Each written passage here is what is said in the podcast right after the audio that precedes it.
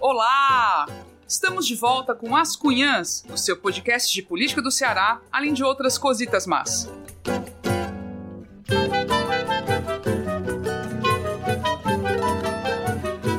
Eu sou Camila Fernandes e, como sempre, estou ao lado de outras duas cunhãs jornalistas pra lá de charmosas. A Inês Aparecida. Oi, Inês! Oi, Camila. Oi, ouvintes. Vamos começar com os beijos, os cheiros, os abraços, cheiro no cangote, onde vocês quiserem. Para cunhanzetes curumins que moram nos nossos corações. Tá igualzinho rádio, ah, alto-falante. Começar com o Franzé Ribeiro, jornalista, lá de Brasília que passou muito tempo sendo assessor do ex-ministro da Previdência, o Pimentel. Beijo para uma menina no Twitter que ela se apresenta como Fresca Réa. Como é que a pessoa pode dizer? Né? Fresca Réa, Réa, não é vendo não. Ai, cheiro para Georgia Cruz, professora da UFC, que tem o espirro mais bonito do Norte e Nordeste. Nunca vi a pessoa espirrar tão lindo daquele jeito, é só assim. Pss, pss. Roberta Ribeiro e Nelson Queiroz, meus afilhados de casamento que fiz assim esse amor. Ave Maria. Meus afilhados de casamento já tem uma menina linda, Pilar. Beijos para Ângela Elizabeth Holanda e Cícero Ivan Amorim, médicos do coletivo Rebento, que é aquele coletivo Médicos em Defesa da Ética e da Ciência e do SUS, pois eles ouvem a gente, menina. Olha, eu fiquei assim besta. Não conheço os dois, mas lá vai beijos e cheiros para Ângela Elizabeth Holanda, doutora Ângela e Cícero Ivan Amorim. Ela é pneumologista pediátrica e ele é anestesiologista. Agradecer a todos da turma da Podosfera que incluíram as Cunhãs como um dos bons podcasts no Dia Internacional do Podcast. Tem esse dia, viu? E um cheiro especial para Evaldécio Rego. Ele ouviu a gente quando a filha dele estava nos ouvindo. Gostou, olha aí, tá vendo? E pediu para que ela ensinasse a usar podcast. A filha dele é a querida Nadiégida Rego, com quem o Vitor Braga tem a sorte de ser casado. Vitor Braga é fotógrafo e ele faz as fotos tão lindas da, da Nadiesta, se bem que ela é lindíssima, né? Ela parece assim um modelo. Agora uma coisa assim bem familiar, mas eu tenho que dizer porque ela é apaixonada por aniversário, é louca. Um mês antes ela começa a dizer, outro mês é meu aniversário, outro mês é meu aniversário, é meu aniversário. Parabéns para Letícia Coelho Monteiro, que o aniversário dela é dia 6 de outubro. Ave Maria, tá louca, já comemorou duas vezes, vai comemorar de novo hoje no próximo sábado, que vai passar um fim de semana, sei lá, na baleia. Por Letícia, a minha caçula, que eu chamo ela de menopausa, aniversariando e ela ainda faz esses bannerzinhos pra gente, né? Beijo, Leleco. Linda. Parabéns, Letícia. Pois é, parabéns. Não, e, a, e a Letícia é uma das cunhãs mesmo, porque ela ajuda total nessa parte visual e com várias ideias, está sempre envolvida. Muito, muito, muitos parabéns, viu? E aí, lógico, a gente tem a presença da queridíssima Ebeli Rebouças. Oi, Ebeli. Oi, Cotrovias. Bom, gente, não tem como começar mandando mais um beijo pra galera do Budejo. Aí, chega Eles colocaram no ar na semana passada o episódio com a participação das cunhãs, né? E o episódio foi até recomendado no Twitter pelo Chico Sá, ó. Chico Sá, para quem não conhece, é jornalista famoso, escritor, é do Crato, mas foi radicado lá no Recife. Então queria logo mandar um beijo também pro Chico Sá, dizer que a gente ficou cheia de perna com essa recomendação. Obrigadíssima, Chico. Que massa saber que você gostou e que escuta a gente. E aí, já que a gente está nessa sessão Kermesse, também queria mandar um beijo para grande Débora Costa, cunhanzete, queridíssima do Cariri, minha colega de doutorado, super fã de podcasts em geral e, e super curte a gente. Um beijão para Débora. Um alô também para Ana Ruth, para o Felipe Caetano, que também reivindicou os boletins extra das cunhas durante a campanha. Nosso sonho, viu, Felipe? Nosso sonho ficar dando pitaco por mais vezes na semana, mas dá não, tem tempo não. Pro Elvio Franklin e pro companheiro Carlos Maza, o famoso lixo humano. Gente, lixo humano é apelido carinhoso, viu? Demais. Beijo pro Maza. e pros demais lixos do nosso grupo. Ó, vou mandar os meus cheiros também. Tenho cheiros pro Eduardo Porto, que é do podcast Indo e Voltando, queridíssimo cheiro. Pro Vitor Andrade, pro mim, de carteirinha lá de BH. É o mineiro mais cearense que tem no momento e é o Vitor da Giza. Também vou mandar um cheiro para Marleide Napoleão, que é mãe da Domitila Andrade, que é jornalista. A, Marleide passou a ouvir a gente e pediu para baixar o Spotify no celular, porque ela queria ouvir o podcast. Achei tão fofo. Um cheiro. Também vou mandar um cheiro pro Érico Firmo, outro lixo humano, né, dona Evelyn? Lixo mor, lixo mor. lixo mor é o chefe. Outro dia ele desenterrou uma entrevista que eu fiz com o FHC para as páginas azuis do Povo, em 2009, essa bendita entrevista. E nessa entrevista o Fernando Henrique disse que o Ciro não fez diferença nenhuma pro plano real foi uma confusão danada na época, o Ciro reclamando. E aí eu também quero mandar um cheiro pro Vanderlei Neves, que é nosso ouvinte já desde o começo. E que por sinal outro dia eu tava lá eu fazendo comprinhas no supermercado e aí falando, né, que eu sou desse jeito, falo alto só. Mesmo com a máscara, né, ele virou e falou assim: "Você é a Camila das Cunhãs?" Eu falei, meu Deus! Me reconheceu pela voz! Socorro! O, o Vanderlei mandou até um material aí que a gente vai analisar para as próximas semanas aí, falar no podcast. Muito legal, gente boníssima. Obrigada, viu? Um cheiro para ti. E aí, então, a gente já comentou aqui na semana passada, o Budejo soltou esse episódio com a gente. Foi muito legal ter gravado com, com o Budejo. É o, é, o, é o podcast do nosso coração, né? O fodão dos podcasts, como diz a Inês e a gente teve essa chance, essa oportunidade muito legal de ter participado. Agora, como uma forma de retorno, mas não só, né, para aproveitar ao máximo essa amizade que está sendo, que tá nascendo dessa relação entre os podcasts, a gente vai receber no programa um dos Budejers, que é o jornalista Felipe Azevedo, especialista absoluto na política caririense né? E a gente pretende com isso inaugurar aqui uma série de encontros que a gente pretende fazer com pessoas queridas que têm muito a acrescentar, com certeza. Seja bem-vindo, Felipe. Saiba que você é o primeiro curumim a participar do programa. Nunca teve um macho participando aqui diretamente. pois bem-vindo, viu? Olá, minha gente. Muito obrigado pelo convite. Eu estou realmente lisonjeado de estar participando, um pouco nervoso também. E estava vendo aqui como vocês são queridas, mandando beijo para todo mundo e falando com o pessoal, mandando esse recado. Eu não preparei beijo para ninguém. Estou aqui meio carreira solo, mas muito feliz com o convite. Depois que vocês foram lá no, no Budejo, que gravaram conosco, né? Eu acho que a nossa relação ficou melhor, ficou mais estreita e a gente viu que a gente tem muita coisa em comum, né? As Cunhãs e o Budejo, a gente sempre tenta pegar nessa linha aí um pouco mais da política, um pouquinho do jornalismo, vocês são jornalistas e eu acho que tem tudo a ver. Estou muito feliz por ser o primeiro curumim a participar aqui, estrear, abrir as portas aqui da, das Cunhãs para essa, essa participação e eu não sei se eu sou especialista em política caririense, não. A gente está aqui acompanhando de perto tudo que está acontecendo, né? O Cariri é uma, uma, região enorme, muita coisa acontece por aqui, mas tem algumas particularidades também que a gente gosta de comentar, gosta de colocar na roda para conversar. E também vamos conversar um pouco sobre Fortaleza, né? Que tem gente que tem tendo que mudar de nome, aí depois fala que não vai mudar de nome. A gente vai conversar um pouquinho sobre isso aí. E eu estou bem feliz de bater esse papo hoje aqui com vocês. Valeu! No programa de hoje, vamos falar, lógico, de campanha eleitoral. Vamos começar lá pelo Cariri e depois voltaremos aqui para Fortaleza. Bora começar?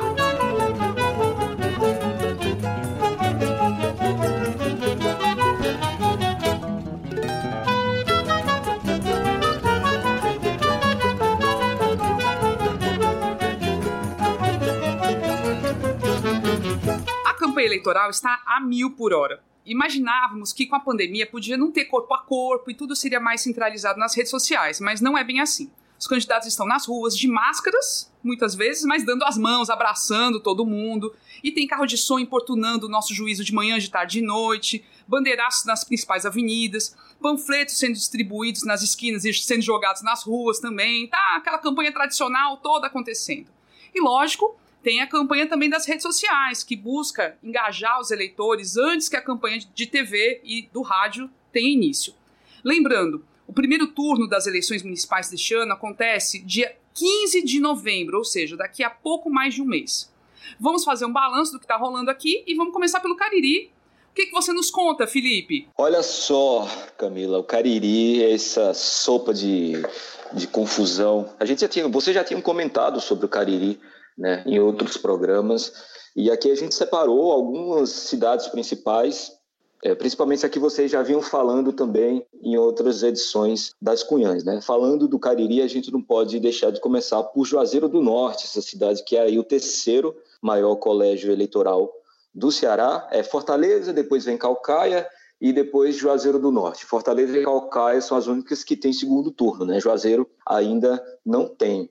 Mas Juazeiro está assim, tem cinco chapas, né, cinco candidatos aqui. A gente tem o Arnon Bezerra como atual prefeito do PTB, sempre lembrando aí o partido do Roberto Jefferson, né?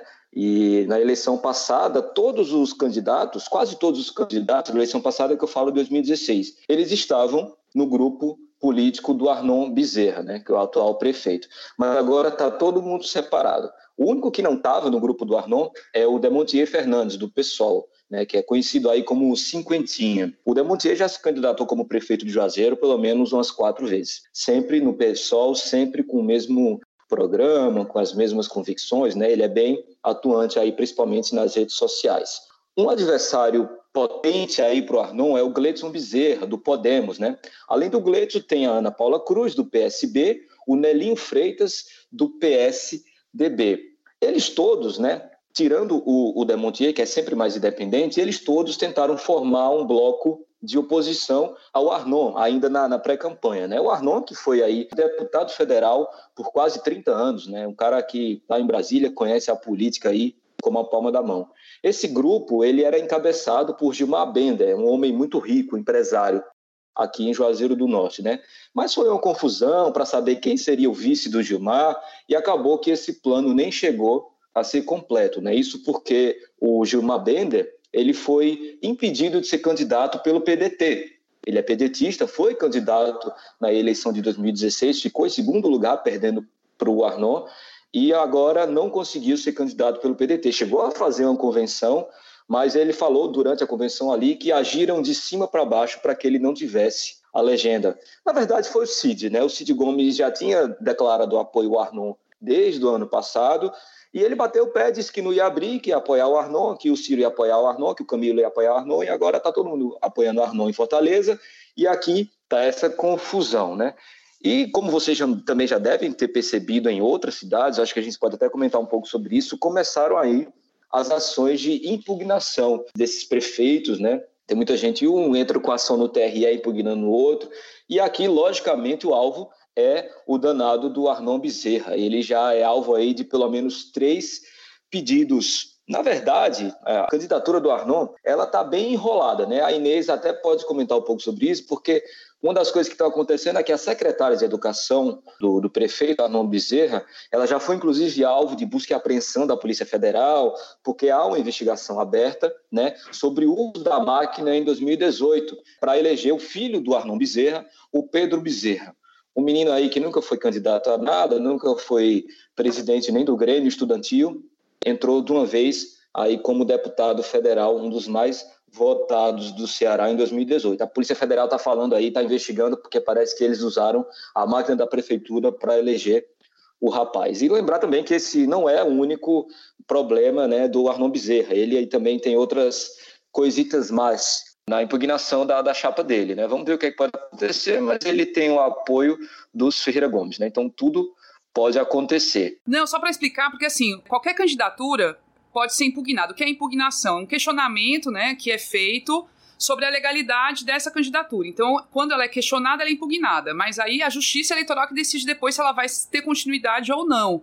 E isso costuma enrolar bastante, né? Então, às vezes tem candidaturas com vários pedidos de impugnação e a coisa não anda depois na justiça, né? É, exatamente, porque quem pode pedir a impugnação é um outro candidato, é um advogado, mas também o próprio Ministério Público Eleitoral pode pedir essa impugnação, né? Mas quem vai decidir, no final das contas, é, é a justiça, né?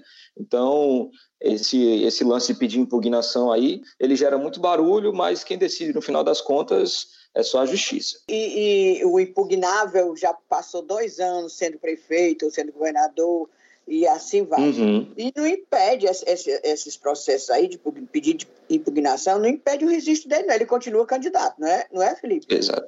Continua, continua candidato, continua fazendo campanha na rua. É, a justiça ela tem que lidar com muitos pedidos, né? Se a gente entrar no site, existe um, uma ferramentazinha, fica até a dica para quem quiser acompanhar, chamada Mural Eletrônico no TRE, né? Ali estão todos os pedidos de impugnação tanto do Ministério Público Eleitoral quanto das pessoas comuns, dos advogados de chapa, né?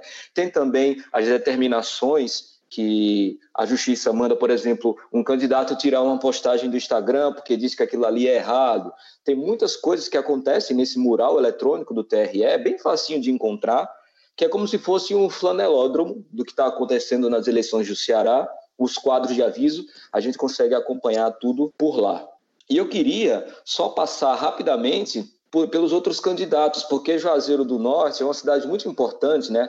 terceiro maior colégio eleitoral, e agora está bem pulverizado, né? A gente, além do Arnon Bezerra, que a gente já falou, que está aí o cara tentando ser reeleito, também vale o comentário de que em Juazeiro do Norte nunca reelegeu na história nenhum prefeito, ou seja, ele vai tentar quebrar esse tabu, né? E a gente tem também o Nelinho. O Nelinho, ele é um deputado estadual do PSDB, estreante, muito novo, né? Ele é filho do Raimundinho, o ex-prefeito de Russas. O pessoal que acompanha a política no Ceará aí já conhece muito bem o Raimundinho aí em Russas. Né? Ele, eu, o Nelinho é herdeiro também do Raimundinho, que é um, um empresário de sucesso, dono de um time de futebol chamado Cariri Futebol Clube, que é em inglês, um negócio super cafona, não entendi esse nome em inglês aí que ele lançou desse time de futebol. É o investidor, né? E ele se entrelaçou com o David Raimundão, também figura conhecida, né? Raimundo Macedo do IMDB, que David Raimundão é um suplente de deputado estadual, chegou a assumir agora, mas já saiu. Então são dois estreantes na Assembleia Legislativa aí que estão tentando se eleger aqui em Juazeiro. Depois vem a Ana Paula Cruz, que é filha do ex-prefeito do Carlos Cruz, a Ana Paula que está no PSB de bola, né? O Carlos Cruz, que é aqueles caciques da política, né? Que dão nome de rua, nome de praça, mas está vivo ainda, não morreu. Está vivíssimo aí, ainda atuando na política aqui do Cariri. A Ana Paula foi deputada estadual eleita em 2002, depois tentou mais duas vezes, não conseguiu, ficou na suplência. Em 2013, ela, como quinta suplente, assumiu a vaga do Ivo Gomes. Olha aí, pessoal do Ferreira Gomes, quando ele tirou a licença da Assembleia para assumir a Secretaria de Educação ainda do Roberto Cláudio, em Fortaleza. Né? Eu nem sabia disso, fui dar uma pesquisada, vi que a Ana Paula tinha sido a suplente aí a entrar no lugar do Ivo Gomes. E o Gleison Bezerra, que é o, o foi é ex-presidente da Câmara aqui, é um rapaz novo, né, advogado, bacharel em Direito, e nas pesquisas vai bem, e é o rapaz aí que promete dar trabalho para o Arnon até o momento. Então a gente Fred, tem essa. O, o Felipe é policial, não é também? Isso, ele é policial também. Ele foi policial militar, Inês. Depois ele foi, ele passou no concurso e hoje ele é policial civil e também advogado e vereador. E, e, de resto, como é que tá o clima, hein, Felipe, na cidade? Assim, já tá a campanha no meio do mundo? Como é que eles estão fazendo, assim? Tá, é aquela campanha tradicional zona mesmo, do corpo a corpo, abraços e beijos, aglomerações? Como é que tá no Juazeiro? Super tradicional, aquelas ativistas de bandeira, pessoal com fanfarra no meio da rua, fazendo carreata. E aqui o pessoal não chama de mini carreata, não, como a gente viu o Sarto fazendo essa semana em Fortaleza, convocando o pessoal para uma mini carreata para dar aí, né, uma, uma ludibriada. Mas assim, carreata está acontecendo, corpo a corpo. O pessoal aqui, ele, ele, ele gosta, o pessoal gosta muito de visitar a fábrica, sabe? Chão de fábrica, fábrica de sabão, fábrica de detergente, fábrica de, de calçado faz muito isso e tem também um pessoal que gosta mais de fazer aquelas visitas às lideranças na zona rural, porque também dá muito voto. Apesar de Juazeiro ter uma das menores zonas rurais aqui, na verdade Juazeiro do Norte é o menor município daqui da região. Né? Ele, apesar de ser o maior, né, urbanicamente falando, mais denso, zona rural é muito pequena. Mas o pessoal está fazendo corpo a corpo, é, não está se preocupando muito nem em parecer que está cumprindo as regras de distanciamento, uso de máscara, sabe, essas coisas. Não está acontecendo muito isso, não. Mas a gente vê também que há uma preocupação do próprio Ministério Público né, em fazer diversas recomendações. Né? Recomendações e também acordos. Por exemplo, o, o Ministério Público todo dia praticamente manda release falando que entrou em acordo com prefeituras, por exemplo, de Aurora, Tarrafas e mais outra prefeitura para dizer que ali não vai ter comício, não vai ter carreata e não vai ter aglomeração. Eles entram em acordo. Mas assim, eu particularmente acho, a gente está aí há um pouco mais de um mês da eleição, quando faltar isso aos 25 dias, 20 dias, 15 dias para a eleição, isso não vai ser seguido muito à risca, não, porque o negócio começa a pegar fogo, né? Daqui a pouco a gente vai falar aqui de Barbalha, uma eleição altamente polarizada e que já está pegando fogo. Também não tem isso de distanciamento, não. O pessoal está na é rua. Coisa, isso é uma coisa curiosa, né? A gente, uh, há alguns episódios atrás, uh, achava que a campanha desse ano ia ser completamente diferente porque não teria rua. E a gente já está vendo que, muito pelo contrário, né? As coisas estão acontecendo normalmente em todos os municípios. É, a Covid deu uma trégua em Juazeiro, o, o Felipe? Ou deu. continua tendo muito caso? Deu sim, deu uma trégua aqui. O Juazeiro, ele. O Cariri, né? Juazeiro Crato deu uma disparada ali em agosto no final de agosto, mais ou menos, pelo meados de agosto, deu uma disparada, ficou uma, uma coisa realmente preocupante, mas agora deu uma, né, deu uma esmaecida, porque teve, teve um hospital de campanha aqui, eu não sei em qual outra cidade do Ceará, vocês podem até me ajudar. Houve grande hospital de campanha fora Fortaleza, não sei se Sobral teve também, teve, né? Mas aqui deu uma boa ajuda o hospital de campanha que foi montado, a gestão do, do Arnon Bezerra foi inclusive né, elogiada aí pelo pessoal por por esse hospital, algumas coisas descentralizadas também, algumas unidades de testagem. E está tudo bem até agora, mas nada impede né, que ocorra tudo de novo, né, que essas, uhum. Essas infecções voltem a acontecer. E, mas é como eu estou falando, né, não vejo um freio, não. Está tendo eleição, está tendo campanha de rua, inclusive na pré-campanha, né? Isso já vem há pelo menos duas semanas atrás. Missão Velha e Mauriti, que são duas cidades do que a gente chama aqui de Cariri Oriental, foram duas cidades que tiveram carreatas enormes, até maior das que, estão, das que estão acontecendo agora, ainda na época das convenções. Né? Isso já acendeu o sinal é, de alerta nos promotores, né? mas é como a gente está falando, é campanha de rua, e eu acredito que isso vai se estender até a época da eleição, até o dia da eleição, e que na própria eleição não vai haver esse distanciamento, não. O pessoal vai se aglomerar do mesmo jeito. Vamos ver o que, é que acontece, né? Aí, Felipe, tu falou que Barbalha tá quente, quente. Eu só pesquisando aqui, eu vi só que o, o acho que o principal candidato à oposição ao, ao prefeito, né, de oposição, o doutor Guilherme, que é do PDT, tá com o slogan assim, com a força do povo e de Camilo Santana. Eu achei, gente, o governador tá muito forte, que que é isso? É, o governador tá fortíssimo. Né? Você vem, o governador aí vem de uma reeleição com quase 90% de aprovação, né? E aqui nos grupos de política da região já começam a surgir aqueles memes, aqueles stickers, sabe? Aquelas figurinhas Aí tem a foto do Camilo e embaixo tem 90% de aprovação. Aí já está assim, o pessoal está colando na imagem dele de uma maneira muito forte.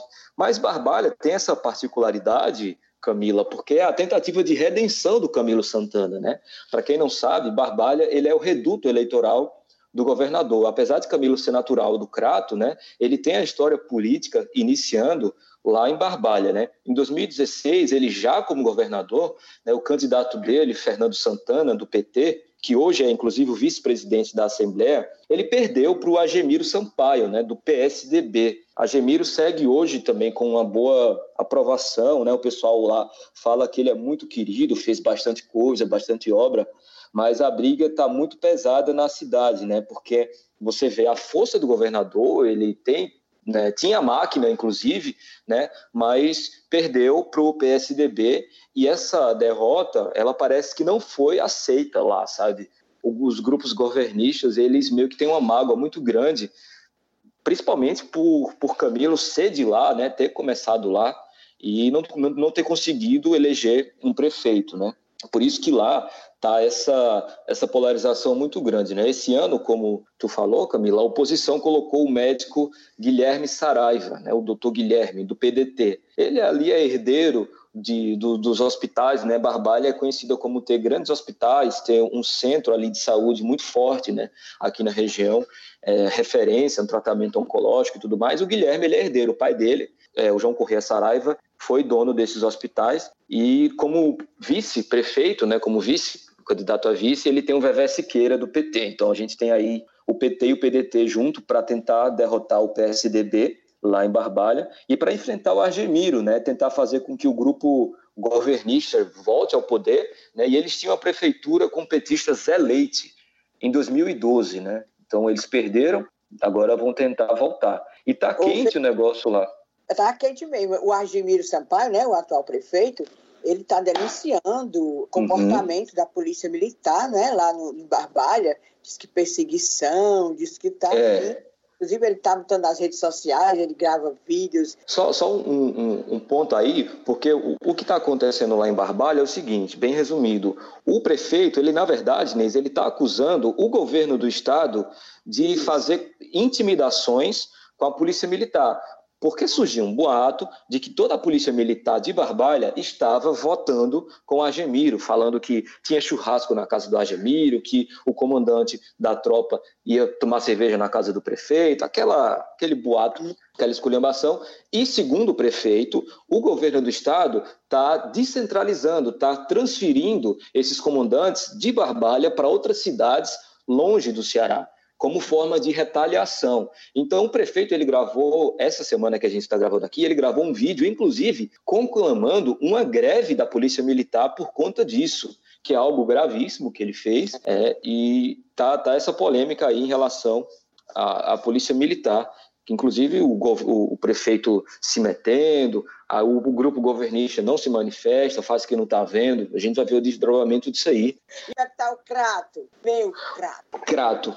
Olha, o Crato, o, o, o, povo parece que quer deixar só um candidato lá no Crato, né? Que é o Zé Ailton, o Zé Ailton do PT. Isso, ele era do PP, do Progressista, né? Agora está no Partido dos Trabalhadores. Ele lá tá com muita força, viu, pessoal? Tá com apoio do MDB, do, PT, do PDT, né? Que é o vice. E o maior opositor de lá era o Zé Adega, do PSD. Né, mas semanas passadas aí, o próprio Zé Adega gravou um vídeo, né, até chorando, dizendo que tomaram a legenda dele, que ele, um dia antes da convenção, foi impedido de fazer a convenção, e ele, inclusive, acusou nesse vídeo o próprio governador de ter ido a São Paulo, olha só essa história, ele acusou o Camilo de ter ido a São Paulo, pedir ao Kassab, que é o presidente nacional de honra do PSD, para que ele não deixasse de ser candidato, não deixasse o Zé Adega ser candidato. Parece que isso deu certo, foi o que ele fez, o que é que o Zé Adega fez? Que ele não podia mais ser candidato, estava bem nas pesquisas, né, como oposição.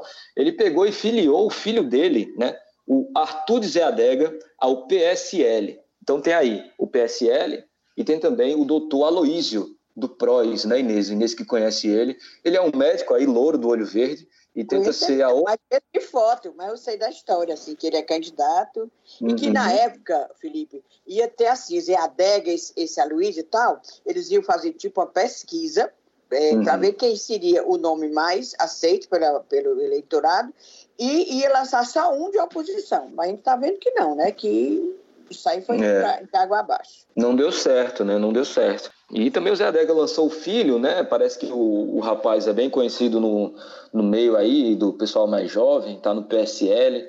São essas candidaturas à direita, né? Que a gente pode chamar, a do PSL e a do PROS. E tem também uma outra candidatura bem mais à esquerda, que é a da Zuleide Queiroz, do PSOL, né? Uma figura já carimbada na política do Crato e parece estar incomodando o pessoal, né? Inclusive, ela foi alvo, a gente estava falando aqui das impugnações, né, dos pedidos, ela foi alvo recentemente de um pedido de impugnação, esse do Ministério Público Eleitoral diretamente, né, falando que ela não entregou os documentos aí que comprovavam que ela estava descompatibilizada da função de professora não. da URCA. Isso.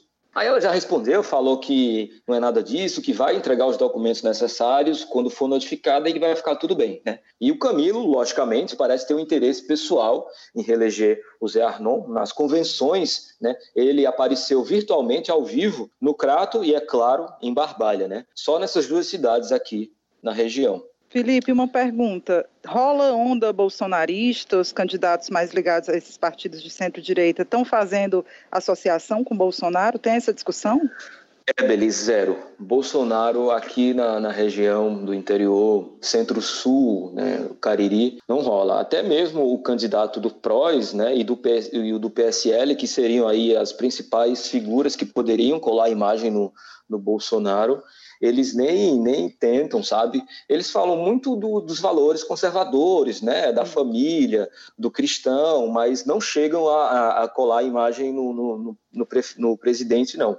Menos mal. Inclusive, É, menos mal, eu acho que é uma, uma estratégia correta, sabe? Apesar de, de quando o Bolsonaro vem aqui na região, inclusive ele veio recentemente, consegue angariar um certo público para recebê-lo ali no, no aeroporto e tudo mais. O que é de praxe, né? Vem acontecendo. Isso não parece não se converter nas urnas, não. Nem vai nem vai funcionar para quem tentar essa estratégia. É assim, é da água para o vinho, né? Porque a gente viu lá, esses dias teve a, aquele debate em São Paulo e o, o Celso Russomano tentando se abraçar, eu sou amigo do Bolsonaro, ele pegou na minha mão, disse Celso, cuide de São Paulo. Aí tem aquela cabeça totalmente equivocada e preconceituosa, né? O pessoal lá de São Paulo sempre atribui ao Nordeste ah, é a área dos coronéis, povo, sei lá, é, tudo aí morto de fome, recebendo esse apoio emergencial e, vo e votando no Bolsonaro. Não é assim, não, minha gente. Não é assim, não. Ninguém quer saber do Bolsonaro. Não, aqui, não é assim. Pois é. Desculpando aí a nossa amiga Camila Paulista, mas Paulista, meu filho, sabe votar não. Como é que a pessoa fica, ainda está votando russomano, russomano, você nem dizer o nome desta peste, como, como o preferido? Me impressiona. Não é garganteiro, não é não, nada. Gente, foi uma terra que já elegeu Maluf, é, elegeu tanta tranqueira. Mas tudo bem, elegeu Haddad, por um lado, mas também elegeu Maluf. Assim, é, tem de tudo lá, né? Jânio Quadros, antigamente. O Sim, elegeu, elegeu Jânio né? Quadros. Né? É. é. é. São Paulo tem essa tradição, né? A esquerda lá, ela sempre fica ali ou em segundo ou em primeiro, aparentemente, porque teve a Erundina também, né, uma, também. uma nordestina Foi. que conseguiu ser prefeita de São Paulo, que hoje, inclusive, eu acredito que seja uma chapa muito inteligente, a do Boulos, sabe? O Boulos, ele tá aí com 8%, segundo o último Ibope que saiu ontem, dia 2, né, a gente tá gravando no dia 3. E o Boulos com 8% em São Paulo, assim, para uma candidatura de esquerda como a do Boulos, eu acho que é altamente positivo para o campo de esquerda, assim, sabe? Acho, acho que ele pode crescer. E no, e no debate foi muito bem. Enquanto o Russomano estava lá letárgico, altamente dopado de, de alguma coisa que eu não consegui identificar. Que Rivotril para lá, né? Ali, pois é, cara, acho pesadas. que era Rivotril. Tinha o uísque também, eu acho, Talvez, ali, né? Se você É, aí do, do meio do debate para o final foi começando a passar o efeito, ele começou a se soltar mais. E o PT é. lá em São Paulo está com 1%. PT e o PCdoB. Ah, Maria. Tal de Jamil. Jamil é, o Gil Matato não cortaram nem um paletó decente para ele naquele debate. Né? Ele estava totalmente. Coitado. Dava era pena mesmo. Dava era pena. Deixa, deixa São Paulo para lá. É. Deixa. Não, deixa São Paulo para lá e aí eu só queria comentar, a gente recebe. Deixa pra lá, né? Melhor deixar quieto. É, é. É, minha terrinha. Mas assim, só o, os nossos ouvintes maravilhosos nos mandam várias coisas, né? Assim, saindo muito já do, do Cariri, mas indo aqui pra, pra pertinho, na Parnaíba, que praticamente a gente tá fazendo a cobertura das eleições lá na Parnaíba. Gente, tá circulando um vídeo tão engraçada, uma animação que usa ah, umas imagens do pica-pau, aquele personagem, né, de desenho animado, pica-pau, e aí é um, é um vídeo detonando o atual prefeito, que é candidato à reeleição, Monsanta, que foi governador, enfim, uma figura super conhecida lá, já das antigas, né? E detona ele e a filha dele. Mas o detalhe são as. O, é, assim, o, a, essa animação faz um relato que é muito absurdo e parece que é tudo verdade parece que a filha do Monsanto é que manda mesmo na prefeitura. Ela já, já expulsou o pai da prefeitura, inclusive, já deu tapa na cara do vice-prefeito, chamou professores de galinha cacarejadora e vagabunda. Jesus Cristo. Meu Deus. Sério. É, a quando era gracinha. E se ela não fosse uma gracinha? Meu povo, olha, se esse vídeo aparecer no zap de vocês, não escutem, porque senão vocês vão passar dois dias cantando o diabo da música é do pica-pau. É verdade. Que é um negócio é o equivalente ao Baby Shark, né? É, é mais ou é menos. É o Baby isso. Shark da política, tá da aí, a melhor definição. Muito engraçado. Então, assim, essa parte da, da, da, campanha das redes sociais também acaba sendo, sendo cômica e tudo. Vamos lá, eu posso dar um resumo rapidamente aqui de mais duas coisas rapidinhas, que é Lavras da Mangabeira e Brejo Santo, né? Lavras da Mangabeira, vamos lá, é a cidade de interesse pessoal do Eunício Oliveira, né? O ex-senador, ex-presidente do Congresso Nacional, ex-superpoderoso de Brasília, que agora politicamente ele só tenta eleger o povo, né?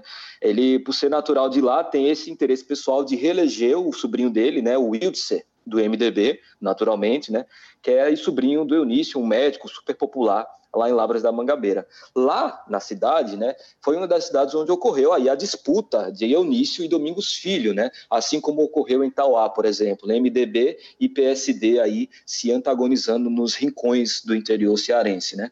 O Tauá que é o reduto do Domingos, logicamente, né? Os dois andaram se bicando, né, na disputa por essas duas prefeituras. Em Lavras, o PSD de Domingos ele vai com o Ronaldo da Madeireira, né? Desses empresários aí conhecidos em, em lugar pequeno. Você sabe como é, né? Esse pessoal que é empresário, todo mundo conhece, ganha voto à torta e à direita. E a briga está grande por lá, né? Por demarcação de território entre esses dois nomes da política cearense, né? E tem até um áudio, viu, pessoal, que vazou aí na pré-campanha, não sei se vocês chegaram a escutar, Eunício Oliveira dizendo que se o sobrinho dele não fosse candidato, né, ele nem pisaria em Labras na eleição, né, ia lavar as mãos, ia deixar para é, lá. É, porque rolou mesmo, fazia... né, Felipe, rolou essa hipótese, ele estava tendo uma resistência contra o nome dele dentro da família mesmo, ele estava meio brigado, não sei se já retomou aí a amizade com a tia, com a Dena, tinha uma. tava tendo uma animosidade interna mesmo. O que eu ouvi falar lá das, do pessoal é que nem o próprio prefeito estava muito afim de ir para reeleição, não.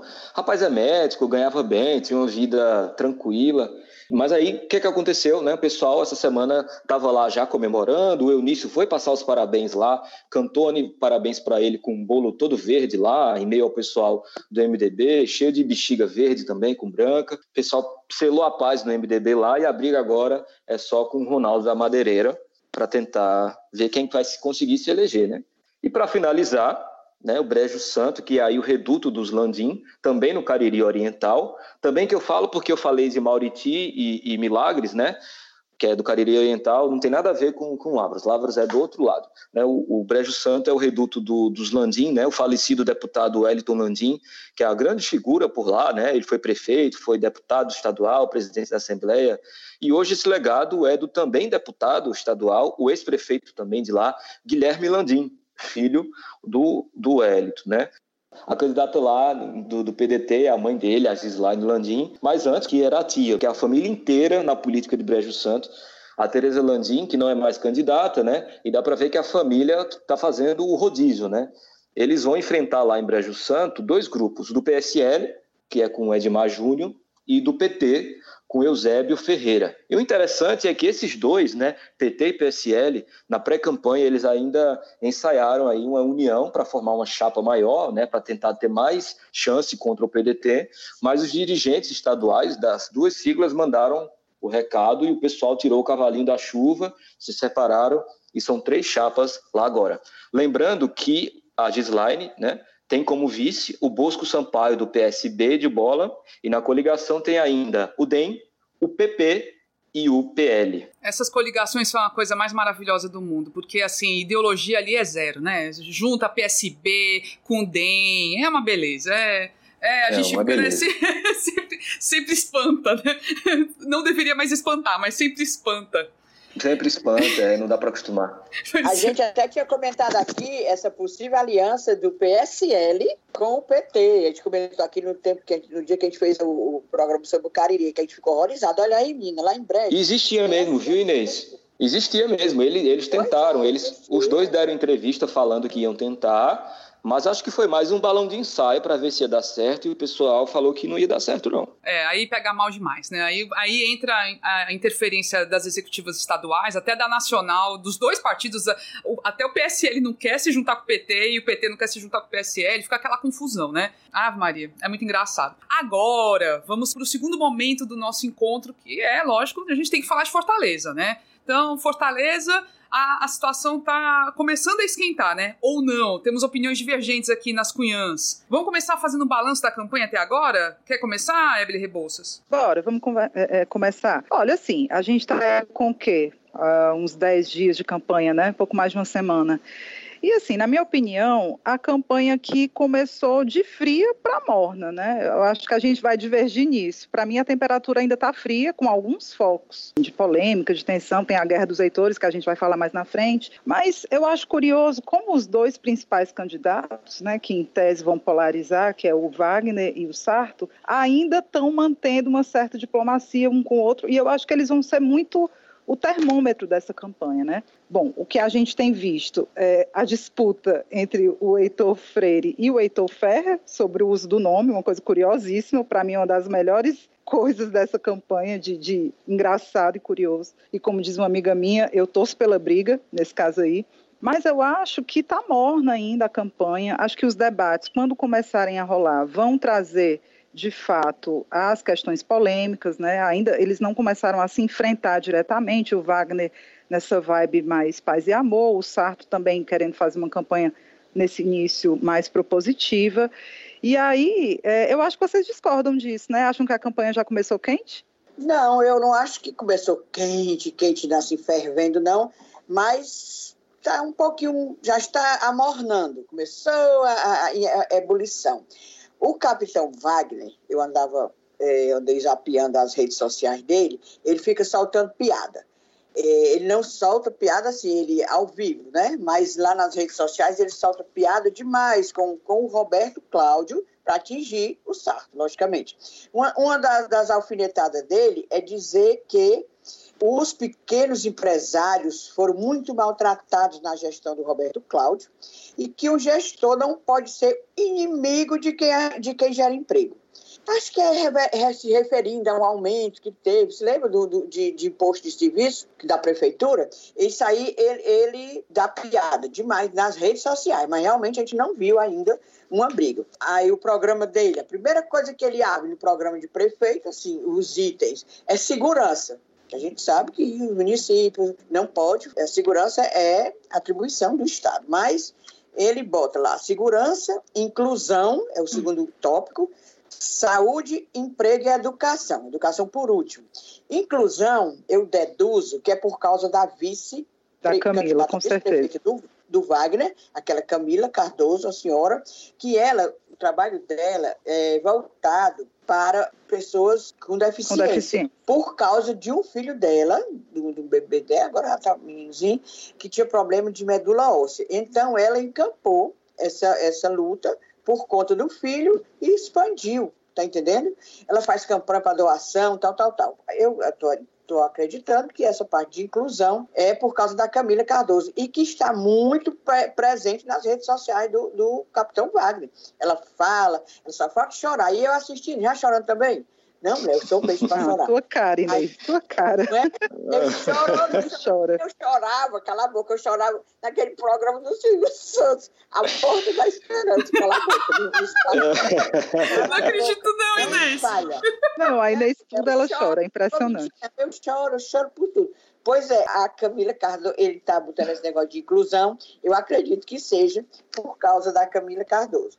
Agora, eu achei engraçado para a companheira Luiziane, né? As redes sociais dela vermelha, parece assim, tudo vermelho, aí bota aquela foto dela Camila, né? As, as bochechas junto, montagem, né? Porque ele nunca tirou fotos com ela junto. Aí uma das realizações dela, por que você tem que votar na Luiziane? Aí ela lista lá umas realizações, entre as quais o Hospital da Mulher. Eu fiquei achando engraçado, menina, cadê esse Hospital da Mulher que nem tem mais? E eu acho que ela vai dizer que foi o Roberto Cláudio que, que fechou. Mas não é não, vou logo dizer por quê. É o seguinte, o SUS não acha legal é, essa história do, do, hospital só, por exemplo, hospital para as mulheres, tá entendendo? Não, não, não, é certo. Ele não acha essa política de um hospital específico para a mulher, não é certo. Então, concentrar a atenção primária secundária da mulher num só local. Aí até eu ficava pensando, aquele hospital da mulher é lá no Jockey Club. Uma companheira que mora ali lá no, no, no Caça e Pesca, que, que chegasse no Jockey Club para fazer o exame, não é não. É uma coisa meio... E eu acho, eu acho, eu tenho certeza, que isso foi marketing, que é o pessoal de marqueteiro para inventar coisas, né? Aí inventaram na campanha dela, vamos, vamos, Luciane, fazer um hospital para mulher. Todo mundo, ei, ei, ei. Mas esse hospital da mulher não existe mais, porque o SUS é que não acha legal isso. Tá entendendo? Os hospitais grandes devem dar atenção terciária. Por exemplo, um hospital do câncer e tal.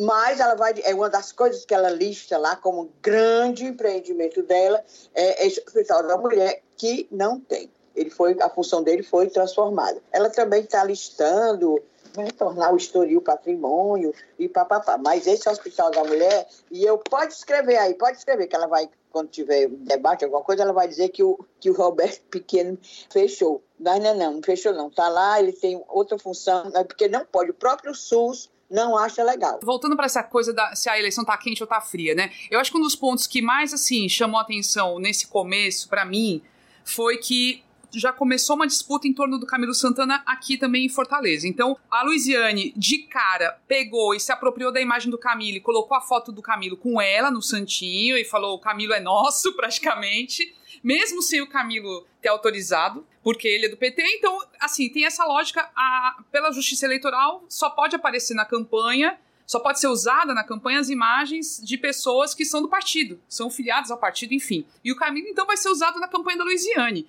Só que aí depois ele já veio com a conversa, não, sou um grande aliado do Roberto Cláudio, estamos juntos. E o Elcio Batista, eu tenho visto nas redes sociais, ele, ele apresenta, né, o vice, o candidato a vice-prefeito do Sarto, né? E era um cara ali grudado no Camilo, chefe de gabinete, né, do, do Camilo Santana no governo. E o Elcio coloca, é, ele tem falado, né? Eles têm feito eventos públicos, assim, temáticos, e gravam e colocam nas redes sociais. E num dos discursos que ele aparece falando, ele diz claramente: eu estou aqui por causa do Camilo Santana, eu sou a pessoa mais ligada a ele. O Camilo apoia o Sarto. Então, eu sou a prova disso. E, gente, essa disputa ainda vai render muito. Porque, assim, muito. assim, daqui para ali para nascer uma iniciativa da sociedade civil espontânea, né, super espontânea, montando, assim, uma campanha livre. É, Camilo apoia Sarto, o Sarto é do Camilo. Mas o que, é que vocês acham? Assim, me parece muito mais efetivo a estratégia da Luiziane, porque é visual, tá ali o Camilo colado com ela, isso vai ser usado ah. em material de campanha, né? E o Elcio Batista ele pode se esgoelar na, no, nos discursos dele, que eu acho que vai ser mais efetivo e é mais estratégica a, a, a Luiziane colar no Camilo, até porque ela é a única que pode fazer isso, né? Ela quer sua imagem, eu acho que ela nem precisa, ela nem quer muito que o Camilo fale dela, nem nada. Para ela é mais efetivo ela usar a imagem, porque é o que vai estar tá lá, todo mundo vai ver. Enquanto o Elcio vai tentando fazer essa costura aí, né, para não cair né, nesses é. contra a lei, né? Agora a, a, a o problema, é ela quer agora porque ela sabe que o Camilo é um, é um grande cabo eleitoral, ele é um grande total aqui em Fortaleza, no interior, todo mundo sabe. É o maior cabo eleitoral do Ceará hoje é ele, ninguém é, ninguém ninguém barra. É. Pode negar isso não. Agora quando ela quis fazer a armação dela para ser candidata, não quis negócio de conversa, ela não dava bola para Camilo Santana não. Eu nunca me esqueço, já repeti aqui duas uhum. vezes, eu acho, no dia que ela chamou, que ela disse que ia ser candidata, porque ela era a melhor candidata, todo mundo do PT era doido por ela, e a Fortaleza inteirinha, disse para Gleice Hoffmann. A Gleice Hoffmann andou aqui, passou o dia aqui, dormiu, pergunta se Gleice Hoffmann deu ao menos bom dia para Camilo Santana. Deu não, Luciane não foi atrás dele não. Resolveu por ela. Agora, como ela está vendo que, que o Camilo é um grande cabo eleitoral, está botando foto com ele. E vai botar, e porque a lei, como diz você, a lei é que permite. Candidato do PT, Camila é do PT, ele só pode tirar foto com ela, sair encangado com ela de foto, né, imagem. Como, e o, o Elcio Batista tem que dizer, o Camilo pode dizer, como ele disse na inauguração do JF2, eu tenho grande parceria administrativa e política com Roberto Paulo. Só faltou dizer eu. E você vê que essa semana eles passaram a semana inteira inaugurando obra, né? Direto. Os dois juntos. Felipe. Agora sobre isso que tu, que tu questiona, né, sobre o que é mais efetivo, eu acho que vai ficar uma confusão na cabeça do eleitor em algum momento. Tem a vantagem de ela poder usar a imagem, a, a imagem de fato a gente sabe que é forte, mas eu acho, no fim das contas, que vai ser, acabar sendo mais efetivo talvez para o Sarto, porque as energias do Camilo vão estar concentradas para pedir voto para ele, né? Os aliados, os, uh, bom... O bastidor inteiro, né? O bastidor inteiro, ele vai estar trabalhando para o Sarto. Então, por mais que a Luiziane é, é, é, se aproprie da imagem, no fim das contas, eu acho que quem vai conseguir reverter voto vai ser o Camilo a favor do Sarto, sabe? Porque tem a máquina, né? A máquina do Estado vai trabalhar a favor dele. Não importa se a, a, a Luiziane usa as fotos, as camisas, as cores, com o uhum. Camilo que for, eu acho. Eu acho que a eleição em Fortaleza, ela só não está pegando muito fogo agora. A gente está falando aí sobre se já está quente ou está fria. Eu acho que só não está tão quente ou não está mais quente porque o pessoal não deu muita credibilidade para essa pesquisa que saiu, sabe? Acho que se essa pesquisa fosse, tivesse sido feita, não encomendada pelo PT, e um, em uma instituição um pouco mais conhecida, dependendo do resultado aí, acho que o pessoal já ia cair mais em cima. Até o momento isso não aconteceu ainda. Tem sentido, viu? Tem sentido. E também, viu, Felipe, não começou a ter debate. Assim, os eventos estão muito assim, cada um fazendo o seu, né? Então você tem. É, eles estão muito isoladinhos e, e, acaba não tendo o bate-boca direto, né? Acho que o único bate-boca direto mesmo que aconteceu até agora foi o dos Heitores, né? Que é muito engraçado, gente. Quem quer contar essa história? É muito boa, vai. Vai, Inês. Conta, Inês. Conta, Não, Inês. A, a, adora essa história dos Heitores. Heitor, é, olha o azar, olha a peitica. Heitor, Heitor Freire, tudo HF. O número do partido, 17 do Freire, 77 do Ferrer, Além do que, os dois, segundo você viu, é do mesmo, do mesmo signo. E além, a mesma estatura. Acho que você sabe, numa trem, acho que é do mesmo tamanho, né? Os dois pequenininhos, né? Não, gente, Aí, realmente. Artijário, uns vice, bem altão. Acabo, Acabo Maia, eu tava vendo as fotos agora do. Acaba Maia. Acaba Maia. Acaba Maia. Ela tem... tem que se abaixar nas, nas, nos eventos ali. E o Heitor arranjou o Walter, né? Do, do MDB, que também, olha, bem altão. Galalau. Até isso os pobres parecem. Oh, meu Deus, mas...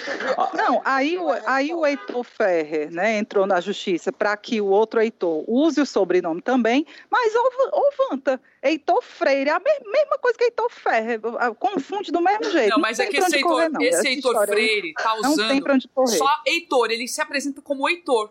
E aí confunde, né, gente? Eu também eu meio que não, concordo. Total. É, é complicado isso aí. Ele, ele no, no jingle dele ele usa só Heitor na campanha, material de campanha é só. E, e bota o Freire bem pequenininho, é só Heitor 17. É complicado isso aí, viu? Menina, eu olhei, a, a, ele só quer ser santo, né? Em direito Fortaleza, pela família. Aí botou uma foto, pense, bem, manhã bem cedo, aqui na beira-mar, ali na beira-mar, de joelho no chão, mulher, rezando.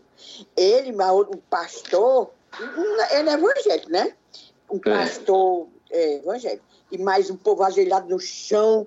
Eu digo, só pensando nesse joelho acabado, porque cheio de pedrinha, né, ali. Pois olha, ajoelhado, todo metido a santo. Mas não é não. Aí eu fui, se lembra da, da confusão dele? Ele insultou uma vez, ele entrou no, no avião com o Ciro, logo depois da, da, da vitória do Bolsonaro, em 2018, pois ele ficou insultando o Ciro dentro do avião. Chupa Ciro, Ciro da coisa massa. Ridícula, oh, coisa ridícula. Ele tirou uma selfie com o Ciro lá atrás, né? É, Nossa, ele, baixo nível. E se fazem de santos pela família, religião, aquela, aquelas falsidades, né? Eu só acho essa falsidade parecida com quem? Flor de Lis. Pois é, aí ele botou chupa Ciro da massa. E também, ah, ainda botou assim, presidente, sim senhor é, eu quero dizer que insultando, que era o Bolsonaro, né? Que, que, era o presidente. Engraçado que era uma paixão pelo Bolsonaro e o Bolsonaro deu é, né? Era isso que eu ia falar. O Heitor Freire ele está tentando fazer uma coisa muito difícil, né? Que é colar no, no, no, no bolsonarismo sem colar no Bolsonaro, né? Porque o bolsonarismo é tudo isso que ele fala que defende, que é a família, que é o cristão, que são os valores e tudo mais. Ai, minha família, eu sou pastor, e a polícia, e armas, e dá tiro para cima, não sei o quê. Ele, tudo isso é, é, é, bolsonarismo. Só que ele não pode se colar ao Bolsonaro, porque na verdade eles estão rompidos. Né? E isso eu não, eu não ouvi de ninguém. Né? O, o, próprio Heitor falou comigo uma vez, numa entrevista que a gente fez. Eles não estão bem, já faz tempo, né? A gente, na, no racha do PSL, né? Ele vazou um, né, uma conversa dele com o Bolsonaro. Só tava eles dois. Vazou. Ele disse que não era ele. Quem foi? Os espíritos? Não, foi Só ele. tava os dois. É, exatamente.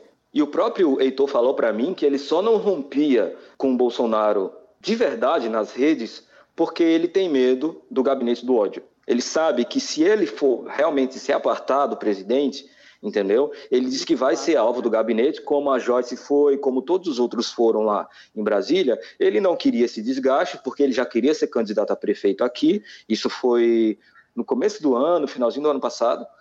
Ele, já queria esse, esse, essa, essa campanha que ele está agora, e para evitar esse desgaste, ele nem, nem larga o osso, entendeu? E nem deixa para outra pessoa roer. Ele está nessa tentativa aí, nesse limbo. E fica escutando, ah, ele já está escutando o Capitão Wagner, que também é da mesma fatia dele, né? Dessa fatia bolsonarista. Da, da, uhum. da política, da filosofia bolsonarista. Ele já está escutando. Diz que agora Capitão Wagner é do High Society. Então. Sim, meu povo. Aí outra coisa, fazendo essa avaliação mais geral da campanha, eu acho que o Felipe vai poder colaborar com isso, que ele andou pesquisando e até tweetando, é sobre como é que o tema pandemia está entrando, né? Eu não tenho visto ainda nos discursos, tudo bem que a gente não está conseguindo ver muita coisa ainda, mas eu não tenho visto abordagens sobre a fortaleza pós-pandemia. Acho que o Felipe fez um estudo sobre alguns programas de governo, né, Felipe? Eu acho que tu andou tweetando sobre isso. Uhum. A galera tá tocando no assunto, tá fazendo proposta com base nas sequelas que a pandemia vai deixar para a cidade? Olha, Ebeli, o pessoal não está muito preocupado, não, em geral. Né? A gente tem aí 10 candidatos, 11 candidatos, né, junto com o José Loreto do PCO, que entrou depois. E eu não vi, eu, eu li o, o, os programas de governo de todos eles. Eu, eu, não vou dizer que eu li todos, porque, por exemplo, não li tudo, na verdade, né? porque, por exemplo, do Renato Roseno tem mais de 100 páginas, acho que são 150 páginas, se eu não me engano. São 101 páginas, na verdade, eu minto. Mas o que é que acontece? Eu pesquisei justamente sobre isso, né? O que, é que eles estão propondo sobre a Covid-19, porque a gente já está em outubro, a eleição é em novembro, eles vão tomar posse em janeiro, e daqui para janeiro é um pulo, tratando-se de uma pandemia, né? A gente vê aí, a Europa está fechando de novo agora, Madrid está toda fechada pela segunda vez. Então, não é algo que a gente vai esquecer só porque virou o ano, né? E o que eu vi é que muitos deles nem tocam no assunto, Outros falam assim como consequência, a pandemia é uma consequência de problemas da cidade que foi agravando esses problemas, mas fala só isso, e outros realmente falam de programas pensados nisso que vai, vir, vai acontecer no ano que vem, que é ainda a presença da, do vírus em Fortaleza, né? Passando rápido, o professor Anísio, ele tem um, um, um, programa de 12 páginas e ele só reforça problemas existentes, como a gente já falou, né? Ele não, não, não propõe nada, não, não vai muito além disso. O Capitão Wagner tem um programa de governo de 11 páginas e ele coloca a pandemia numa diretriz chamada cultura, né, que ele fala de um incentivo ao setor de entretenimento que sofreu duras perdas é, em face da pandemia. É o único momento que ele menciona a pandemia, é fala no setor de entretenimento, as festas que não estão acontecendo e que isso precisa ser, ser visto no eventual governo dele. O Célio Studart, do PV, ele tem um programa de governo de 30 páginas, ele fala sobre uma tal de renda mínima e kits alimentares, em especial no período da pandemia. Também fala sobre crises sanitárias para capacitar professores ao EAD, que é o ensino à distância, durante essas crises. O Célio, a gente dá para ver que se preocupou um pouco mais com o assunto, né? O Heitor Ferrer, do Solidariedade, não fala sobre isso. O programa de governo dele, inclusive, tem só seis páginas que é enxutíssimo. O Heitor Freire, eu achei engraçado. O programa dele tem 17 páginas, que é inclusive o número dele nas urnas, Meu e Deus. trata, trata do assunto uma vez só. Ele dividiu o programa de governo dele nos eixos, né? Aí no eixo chamado Eixo Amor, ele fala: no pós-pandemia, Fortaleza vai precisar de um eficiente programa de proteção social. Ponto final. É a única vez que ele fala sobre a pandemia é no eixo. Aproveitando, ele, eu acho que ele é um candidato amoroso. O jingle dele tem uma hora que ele rima emprego com chamego. No jingle chamego? do. Sério? sim, sim. É mais emprego e mais chamego. É o jingle do Heitor Olha Freire. Só. Não tinha outra palavra para rimar, né? Ele tá com, com chamego aí. Mas Se ele... um candidato em Fortaleza que não poderia atrelar sua imagem a chamego, é o Heitor Freire. É. Pelo amor de Deus. Pelo amor de Agora, o, o Célio Studart, ele anda falando nas redes, ele chama os outros candidatos, os outros concorrentes, de candidatos da Covid, porque estão nas ruas, estão abraçando, estão beijando, estão apertando mão, e ele não. Ele chama os outros concorrentes dele, os outros 10, de candidatos da Covid, porque ele não está fazendo isso. Ele não está fazendo também porque não tem estrutura. Né? E ele tá, nem, nem se licenciou lá da, da Câmara Federal, está lá e tal, fica dizendo, dando essas piadinhas e continua botando foto com cachorro e gato. E o, profe, e o professor Anísio, que o Felipe falou, é o professor, é o candidato do PC do B. Isso. já está lançado, já teve convenção e tal, mas sábado fez um, um lançamento. Eu digo, ele já é lançado. Não, mas aí fizeram um, uma festa mista, virtual e, e presencial, para um lançamento desse professor Nisso de novo. O PCdoB tem 49 candidatos a vereadores, 20 mulheres, olha aí, viu? Um bocado de mulher, e 29 homens. Tem um pouquinho mais de homem, mas botou 20 mulheres candidatas. Ô, oh, mulher miserável da Paula, a Paula Colares, da UP, UPS, né? Da Unidade unidade popular. A bichinha não parece que não vai ter nem aqueles seis segundos que eu disse que ela ia ter na televisão, para dizer assim, eu sou Paula Colares. Menos de seis? Me, menos de seis nem segundos? seis segundos. Nossa. Não, acho que nem isso ela vai ter. Caramba. Vai ter a, é, a legislação que, que foi aprovada ano passado, mas vai entrar em vigor para a eleição deste ano, não vai deixar ninguém nem dizer isso quem não tem deputado federal. E esse pobre desta UP, esse partido dela, não tem, não. Aí eu andei, eu eh, falei com ela, falei com ela mesmo, ela disse que é, realmente é difícil, mas ela, tá, ela fica falando, só tem três candidatos a vereador, e ela fica conversando ali com um pouquinho de gente, onde ela vai nos bairros e tal. Mas é legal, eu acho que está levando o nome do partido. Ela sabe que não. Né? É, que é, são candidaturas para ela se apresentar e pavimentar um caminho para outras eleições, né? né? Outras é. coisas. É assim mesmo. Eu acho que é mais efetivo ela ser candidata a prefeita agora do que vereadora, por exemplo. Porque se fosse vereadora, Isso. coitado, né, não ia acontecer nada, não ia é, ter nenhuma relevância. É, não, eu acho certo. Ela sabe que ela não é doida que, que, que vai, pode ser prefeita, ela sabe. Mas é. ela está lá trabalhando o, a campanhazinha dela bem direitinho nos baixos, tão bonitinho. Eu tenho uma pena, Evelyn, só falta chorar. Agora, dona Evelyn, deixa eu só dizer um negócio aqui. Você não fica mangando, achando engraçado esse negócio de Heitor com Heitor, não. Porque se você fosse candidata lá no Baturité, você tava brigando com aquele doutor Herbert. É, E entrar na justiça, Evelyn. É, eu ia entrar na justiça, justiça com certeza. Pega um codinome aí, um apelido, porque Evelyn, mais bonito é. também, né? Eu acho que eu ia ganhar, porque Evelyn é feio demais, sabe? É, Evelyn enrola a língua. Não, não, não fica com é aí não, porque você também ia, ser, ia, ia processar o homem. Pois é, mas aí só finalizando essa história, cara, a gente precisa saber o que é que essa galera pensa da pandemia, né? Se voltar, um, sei lá, Deus o livre na segunda onda, o que é que pensa sobre fechar a escola, sobre retorno de escola, sobre as festas da cidade? Isso, em algum momento, vai ter que vir à tona nessa campanha, porque, é. como o Felipe falou, a galera quase não está falando, né? Tem gente que nem fala. Ei, só um minutinho, a Paula Colares foi a única que eu vi, inclusive com, com faixas enormes, que voltar a aula agora é uma chacina é uma chacina. Ela era o partido dela, ela e os três candidatos são contra a volta às aulas. Rapidinho, só para a gente terminar, eu, eu falei agora do Heitor, né? E agora a Luiziane Lins, a gente está falando em ordem alfabética. O programa dela tem 23 páginas. Não há propostas de como vai tratar o problema no eventual governo, e ela menciona a pandemia como agravante dos problemas já existentes na capital, né? Pobreza, desigualdade, desafios urbanos, economia, e não tem projeto específico.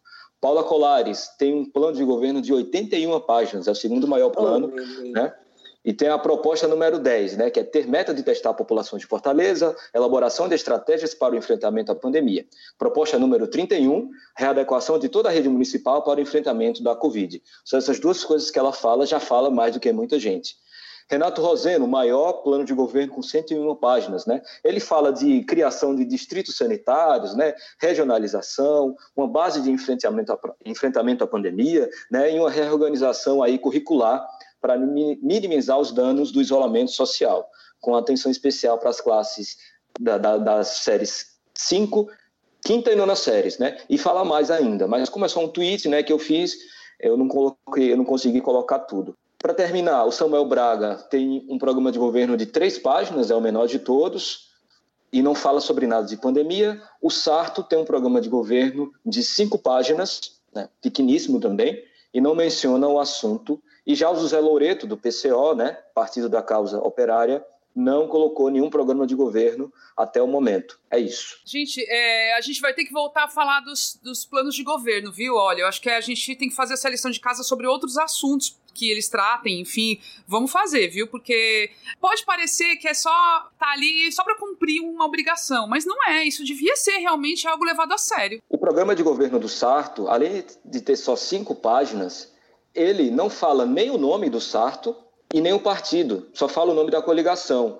Quem for ler o programa não vai saber de qual o candidato é e nem qual partido é. Vai ter lá só o nome da coligação, que é aquela frase de efeito que sempre tem e é genérica, né? Então eu acho muito importante mesmo, se vocês conseguirem fazer esse programa, porque o pessoal às vezes bota lá, acha que ninguém vai dar trela, né? Mas é muito importante a gente saber o que é que eles estão pensando para a cidade, caso sejam eleitos. Não, e uma né? situação dessa que você está descrevendo, viu, Felipe? O nome disso é desleixo. Isso é desleixo. Não tá nem o nome do candidato. Pelo amor de Deus, diz Ebele. Não, não, e a gente achava que a pandemia ia ser o grande tema da campanha, né? Que ia estar tá em todos os programas de governo, bem explorado, e até agora, realmente. E assim, não só a gente precisa saber o que eles pensam sobre as regras de flexibilização, sobre ter ou não algumas festas que já são tradicionais na cidade, a gente não só precisa saber disso quanto tem outras coisas, tipo assim, a questão do, da recuperação do emprego. Muita gente ficou desempregada nessa história da pandemia. O que é que se pensa de geração de emprego? A gente até já falou aqui, Fortaleza é um polo para feiras, né? Essas, essas pessoas que vendem roupa. Como é que fica isso? Aquilo ali aglomera, gente. Eu o tenho turismo, passado... meu povo. Né? O turismo. turismo. Ninguém fala sobre o turismo pós-pandemia, é. né? Eu tenho passado nas feiras de, de, sábado ali no centro, gente, é uma coisa louca, é muita aglomeração, muita gente sem máscara. Então, o que é que esses caras pensam sobre isso, sobre a fiscalização disso, a questão do turismo, como você falou, que é seríssima. Então, assim, a gente achava que ia ser o grande tema, né? Assim, tá, tá ser bem abordado, ser bem explorado, explicado. E até agora, surpreendentemente, nada disso. Parece uma campanha como qualquer outra. Ebele, na época a gente até falou em um dos nossos episódios, era, era, até uma declaração que eu peguei com o deputado da Crise Sena, do PT, perguntando para ele como é que ele estava vendo que seria a, essa campanha. Está com os dois meses, ele disse, não, eu acho que o tema, o grande tema vai ser desemprego, emprego, né? Ele, ele, disse isso. Todo mundo achava, a pessoa que tem assim um pouquinho na cabeça achava que isso, saindo, saindo de uma pandemia, e, e, vendo as consequências, ele achava que realmente o tema ia ser emprego, geração de renda, e como você está vendo, todo mundo viu, e você está dizendo, a gente não vê nada disso nos programas. Agora, Felipe, eu acho o seguinte, quando tem assim, um, programa de cinco páginas, de oito páginas, tá, tá, tá, e será que não é porque eles resumem? Porque, por exemplo, o menino Renato Roseno, que é de 101 páginas, ele tem outra menor, mais resumida. Tá entendendo? Uhum. Que... Eu acho que é possível, sim, é, é, Inês, eu acho que é possível que isso aconteça, mas assim, até o momento, o que está lá é esse, né? Por exemplo, uma pessoa menos desavisada, que não seja tão por dentro das coisas, vai achar que aquilo ali é o programa de governo do Sarto, por exemplo, e não tem nem o nome dele, né? Pode, ser, pode estar resumido e tudo, mas até a assessoria mesmo pode olhar isso, né? Porque uma vez que a Paula Colares, de, uma, de um partido que ninguém nem nunca ouviu falar, que está começando agora, coloca um plano de governo de 81, 81 páginas, né? A gente não está é, entrando no mérito do conteúdo aqui. O Sarto, que é o candidato do governo, a, a, ele poderia pelo menos fazer um esforcinho ali, o pessoal da, do grupo dele, né? Para colocar um programa, sei lá, de 20 páginas, uma coisa que pelo menos mencionasse o nome dele. Não, né? Assim, eles na pré-campanha anunciaram que o Eudoro Santana estava participando desse comitê de feitura, do plano de governo e não sei o quê. E assim, a gente está falando do documento entregue ao TRE. É o, é o documento, esse documento do plano de, de governo, todos os candidatos entregaram, teriam que entregar ao TRE na hora do registro da candidatura. A gente não tá... Eu acredito que ainda possa su subir um documento lá. Acho que também acho, pode, também né? acho. acho que algumas coisas estão em construção ainda estão em construção, acho que ainda pode, ainda dá tempo subir, ainda é permitido por lei. Eles podem fazer alguma coisa depois, né? Mas agora, no momento, não está rolando, não. É. é. Esse é o panorama, é esse, né? É. E outra então, coisa, pode ser que eles ouçam esse, esse programa e incluam e a pandemia. vergonha na cara, porque... Coisas, né, é. Quem está digerindo. Toma vergonha na cara, né? Agora falando, falando em, em, em, campanha, né, o que a gente esperava, o que está rolando, uma das coisas que a gente esperava era uma campanha mais voltada para redes sociais e que utilizasse uma linguagem mais assim, mais atual, mais contemporânea, digamos assim. E o que a gente está vendo muitas vezes, até em candidaturas mais progressistas, é uma linguagem velha, tacanha. Olha, não é por nada não, gente. A Luiziane é jornalista, trabalha, tem muitas pessoas maravilhosas que trabalham com ela, mas a campanha dela tá muito velha, parece que é a campanha da avó. Assim, fazem uns vídeos estáticos, ela falando, um áudio ruim também. E é ela falando ali um tempão, um vídeo na horizontal para ser divulgado, compartilhado no Instagram. Gente, pelo amor de Deus, vamos adequar até no, no editor de vídeo mesmo, dar mais movimento para aquelas imagens. Assim, eu tô achando a, a, campanha muito velha, cara de velha, cara de campanha de TV, que ninguém mais aguenta aquela propaganda de TV tradicional, sabe? Então, assim. Eu a gente não... já sabe o que esperar na TV, né? Pois é, pois é. Pois é. Aí, o, o, o, tem a galera que tá fazendo a linguagem TikTok, né? O Wagner é um que tá fazendo isso, aí ele faz os vídeos engraçadinhos e divulga também no, no Instagram. O efeito que isso vai ter, sinceramente, eu não sei. Eu só sei que, assim, pra juventude não, não vai funcionar aquela imagem estática, parada, é, a pessoa falando, falando, falando, falando para sempre. Então, assim, eu, hoje a gente imagina uma campanha eleitoral de, que deve ter um, um, formato muito mais personalizável, que tenha uma linguagem voltada para a juventude, que queira votar, também para o pessoal mais velho. Assim, tem que ter a diversidade. Só aquela coisa estática, parada, eu acho triste. O que, que, vocês estão achando? Não, eu tenho achado as campanhas, a maioria das campanhas de redes sociais bem caldo de bila também.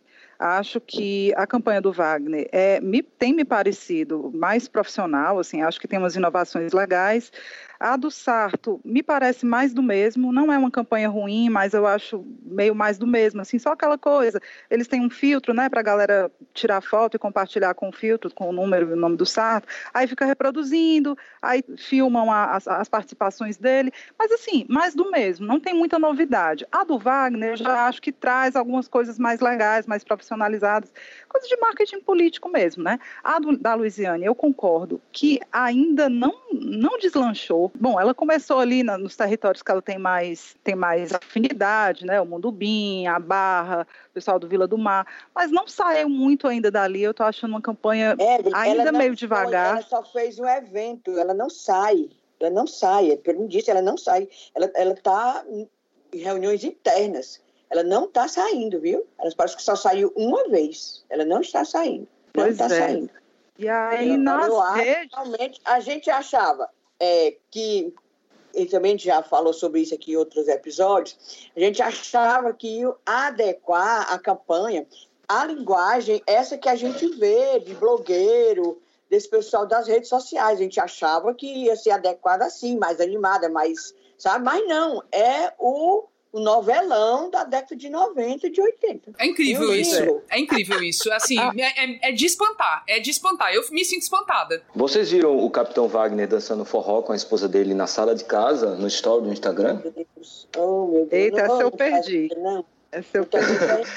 Vocês falando aí, eu da... gosta, né? A é, não, exato, gosta, exato. É eu, eu, acho que é, é isso real, mesmo. Né? Porque vocês estavam falando que a campanha do Wagner era, era melhorzinha até o momento, eu abri aqui o Instagram dele e fui dar uma olhada, né, nos stories, e ele postou ontem de manhã dançando forró com a esposa dele na sala de casa, ao som do, do da, da, música da própria campanha, que é um forrozinho, sabe? É, é eu acho que é isso, sabe? Eu, eu acho que é, esse negócio de, de, de Fusca Vermelho já, já é ultrapassado, sabe? Essas coisas assim de estar tá atacando. Ah, eu acho que as possibilidades elas estão tantas agora, sabe? Com tanta rede social, com tanto perfil, tanta coisa para explorar, que o, o, os próprios marqueteiros ainda estão tentando se achar no negócio.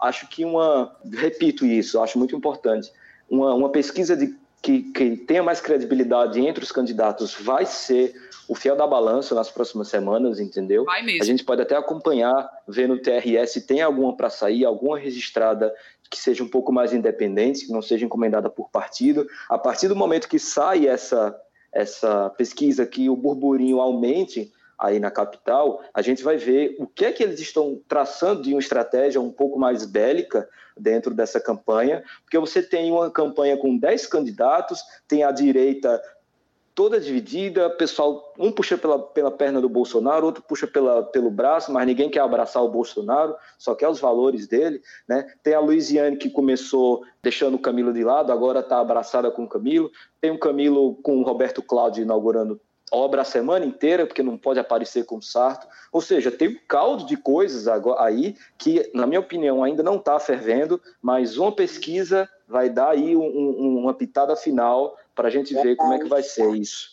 É, e é. o pior que assim, eu conversei com, com uma pessoa que, com o pessoal do Jornal Povo, que tem parceria com o Datafolha, né? Eles nem sempre lançam a, a, o Povo Datafolha. É, eles estão medindo mesmo a temperatura para ver quando é que deve sair a primeira pesquisa. Eu acho que o IBOP também, o pessoal do grupo é, do Sistema Verdes Mares vai fazer a mesma coisa. As primeiras uhum. pesquisas, elas começam a sair quando a campanha já dá uma esquentadinha, né? Então a gente ainda não sabe, eu tentei apurar isso, é, a gente não sabe ainda quando vai sair a primeira pesquisa de intenção de voto, assim, desses institutos maiores. Felipe falou que os marqueteiros ainda estão procurando a linguagem, procurando achar. Eu acho aquele marqueteirão tradicional que ganha milhões do, do de cada partido, que a gente sabe que os nomes, grandes figuras de São Paulo, do, até de fora. Por exemplo, a, o do Capitão Wagner é do Equador, é um equatoriano e tal. Uhum. Aí fica ganhando os tubos. Eu acho que eles gastariam muito menos pegando essa, essa galera jovem, faz essas marmotas, digamos assim, no, no, no Instagram, no, nos Face, tá entendendo? Eu acho que renderia muito mais. Isso é a minha modesta opinião. O pessoal ficar pagando esses, esses cara grandão, bam, bam, bam, medalhão, que, que ainda está naquele modelo antigo, nesse modelão, o modelão que eu acho esse assim que não atinge, principalmente nessa campanha curta e com no caso do, da situação, com um candidato desconhecido. Acho que tu tem, tu tem razão, sabia, Inês? É, é uma é, essa eleição vai ser interessante para a gente avaliar isso, esse modelo dos marqueteiros famosões aí. Gente, que a conversa. Ave Maria, se deixar, a gente vai ficar três horas aqui. Não, não vamos fazer isso. Então eu vou só encerrar aqui, fazendo um resuminho mesmo do que tá rolando e com outros candidatos que a gente não citou. É, a gente já falou da maioria, mas eu vou falar. A campanha do Roseno, Renato Roseno do PSOL, ele tem tentado aí fazer vários eventos, né, várias plenárias, várias conversas, com, principalmente na área mais progressista, por exemplo, de, sobre ecologia, com professores, enfim, tem feito essa campanha bem a cara do PSOL mas também tá pegando uma linha aí que imita o, o Boulos, o Guilherme Boulos lá em São Paulo, que outro dia uma menina, uma eleitora, o convidou para comer bolo em casa, e tem o trocadilho, né, do comer bolo, né, bolos, comer bolo, enfim. Uhum. E o, o Renato Roseno fez a mesma coisa, uma uma jovem o convidou para comer bolo na casa dela, café com bolo, e ele foi comer e divulgar isso nas redes sociais. É, quer fazer essa campanha para demonstrar proximidade. Sabe que a gente estava falando até agora sobre usar a rede social de uma forma diferente a seu favor?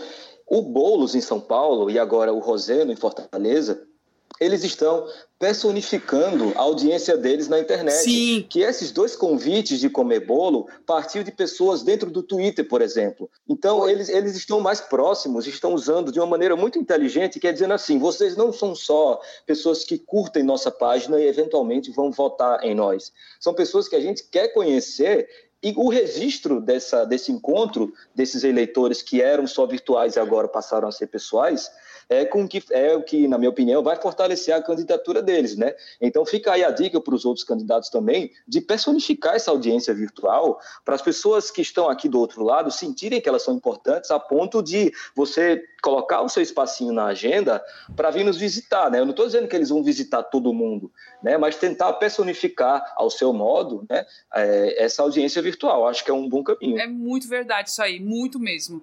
E, enfim, acho que vamos ver que, qual vai ser o resultado disso depois também para o Roseno, mas é, é uma campanha de baixo, não tem muito recurso também financeiro e acaba sendo uma saída para superar essa falta de dinheiro. Já o. Estrutura. É, estrutura, tudo, né? Eu procurei o candidato do PCO, o José Loureto, que foi o último a registrar a candidatura. Eu fiquei procurando para ver se já começou a fazer campanha, mas pelo visto não começou, não, viu? Então, infelizmente, na hora, se estiver fazendo campanha, meu querido, por favor, divulgue nas redes sociais. O Facebook está sem atualização, não tem Instagram, então fica difícil, né? Já o Samuel Braga do Patriota, ele tá com a campanha toda bonitinha, sabe? Nas redes sociais, tem vídeo, tem animação que faz, é, fala da biografia dele, cheio de rimas e tudo. Ele se apresenta como educador e fala bastante dessa questão ambiental, do envolvimento dele com o meio ambiente, que a Inês já falou aqui em outros momentos. Então, é, participou de um abraço aí nas dunas da Sabiaguaba. Então, a pegada dele é bem ambientalista, tá fazendo a campanha bonitinha nas redes sociais. A Comissão de Propaganda Eleitoral do Tribunal Regional Eleitoral decidiu ontem qual vai ser o tempo de cada candidato nos programas gratuitos, para mim nada gratuitos, de rádio e televisão. Definiu também a ordem de entrada de cada um dos candidatos. Os programas nas emissoras de rádio serão veiculados de 7 às 7h10 da manhã e de 12 às 12h10, ou seja, ao meio-dia. Não terão tempo nem rádio nem televisão Paula Colares e José Loreto, respectivamente do UP e do PCO. No episódio 21, a gente falou que Paula Colares teria seis segundos, mas foi um engano porque a, a, nova legislação não permite que partido que não tenha nenhum deputado federal é, tenha programa na TV. E como esse é o P, bem, um partido bem novo, não tem deputado federal, ela não teve direito, nem o PCO. A propaganda eleitoral gratuita começa sexta-feira, dia 9. Bom, gente, agora vai a minha atualização. Durante a gravação desse episódio 23, a gente até tinha questionado algo que depois a gente teve que tirar. Onde estavam Ciro e Cid Gomes? E eles surgiram nesse final de semana na campanha do Sarto, a Prefeitura de Fortaleza. Cid Gomes surgiu num adesivaço super tradicional nas campanhas dele, né, dos, das figuras que ele apoia. E ele surgiu não só no adesivaz, colocando os adesivos nos carros, mas ele surgiu num vídeo em que ele sai correndo atrás de um carro para colar o adesivo.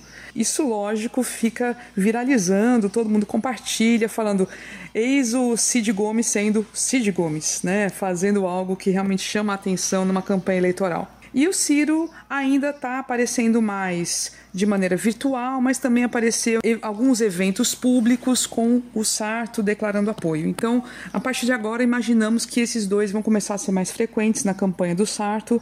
Vamos ver até que ponto eles estavam muito mais dedicados à campanha do Ivo Gomes em Sobral. Vamos ver como é que vai ser em relação ao Sarto Nogueira agora, já que o Sarto precisa desse apoio para deslanchar, porque senão tá difícil, viu?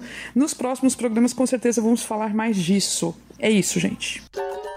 Só soltar aqui uma última, né, que foi um recadinho de uma das nossas cunhazetes queridas, que é a Regina Mesquita, que falou com a gente no Twitter sobre essa coisa dos carros de som na rua, que tá já infernizando a vida dela. E eu mesmo não sabia que não pode, né, Inês? Não, não, não pode carro de som sozinho. Pode carro de som acompanhando uma carreata, uma, uma caminhada e tal, mas ficar zanzando, rodando assim nos quarteirão, azucrinando o nosso juiz, que já não é muito bom, não pode. Aí Eu acho que é desde 2018. Pronto. Hã? Isso é muito acho, importante acho saber. Acho que é desde 2018. Não pode, só pode com e ela E ela ainda, coitada, é vítima, a Regina Mesquita, de uma caixa de som parada numa calçada. Aí é que não pode mesmo. Pois é. Aí... É absurdo. Denunciou, não foi, Camila? Ela denunciou. Ela denunciou, no, no exatamente. E aproveitou... Exatamente. E, e aproveitou para compartilhar que tem um aplicativo chamado Pardal, que o TRE lançou para ser possível fazer as denúncias. Então, denuncie, registre faça vídeo, fotos, enfim, principalmente vídeo, no caso, para mostrar o som e tudo, é bom fazer o vídeo e denunciar o TRE, certo, gente? Acho que vale a pena a gente coibir, tentar coibir ao máximo essa, esses absurdos, né? E aí, gente, vamos agora nos encaminharmos para o nosso momento Discunhã.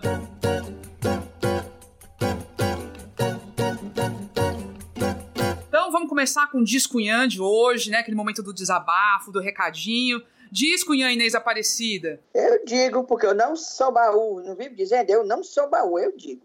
Sim, aproveitando essa semana que passou, desse lance do, da, da escolha do novo ministro do, do STF, né, que é o Cássio Nunes Marques, um, um desembargador da, do Tribunal Regional Federal da Primeira Região e tal, ele é piauiense.